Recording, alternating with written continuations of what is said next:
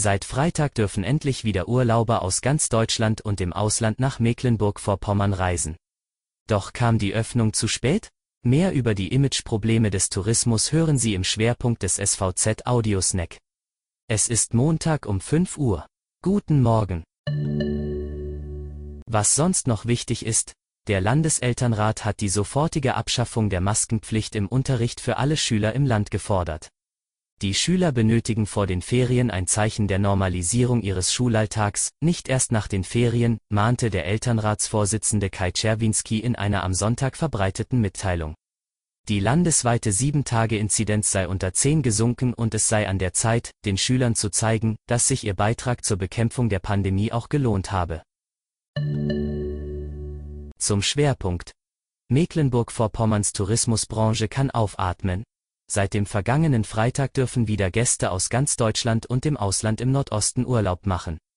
Ab dem kommenden Freitag ist außerdem auch Tagestourismus wieder gestattet. Die Freude über die Öffnung wird allerdings dadurch getrübt, dass das selbsternannte Urlaubsland Nummer 1 laut einer Untersuchung eines der führenden deutschen Tourismusinstitute in die Mittelmäßigkeit abzurutschen drohe. In der Untersuchung ging es um Qualität, Corona-Maßnahmen und allgemeine Gästezufriedenheit. Reinhard Meyer, der Präsident des Deutschen Tourismusverbandes und gleichzeitig Finanzminister von Mecklenburg-Vorpommern ist, führt den Imageverlust maßgeblich auf die monatelangen Einreiseverbote zurück. Was uns wehgetan hat, waren die Verbote beim Tagestourismus. Da ist der Eindruck entstanden, Mecklenburg. Vorpommern wolle keine Gäste, auch wenn es dafür epidemiologische Gründe gab, sagte Meyer. So durften lange Zeit selbst Lübecker nicht an die nahegelegenen Ostseestrände jenseits der Landesgrenze, Berliner nicht nach Usedom.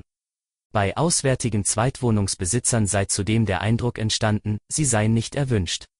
Das ist kein Bild eines Urlaubslandes, das Gäste willkommen heißt. Wir haben einfach unsere Beschlüsse nicht gut genug erklärt, räumte Meyer ein. Mit einer Neustartkampagne will das Land nun seine Gäste begrüßen. Dafür werden Begrüßungsschilder an den Autobahnen sowie Plakatflächen an Bahnhöfen genutzt. Außerdem fordert Meyer einen Tourismusminister, der der Branche in der Landespolitik mehr Gewicht verleihen kann. Das war Ihr Audiosnack. Weitere Nachrichten und Hintergründe finden Sie wie immer auf svz.de-audiosnack. Die nächste Folge hören Sie morgen früh.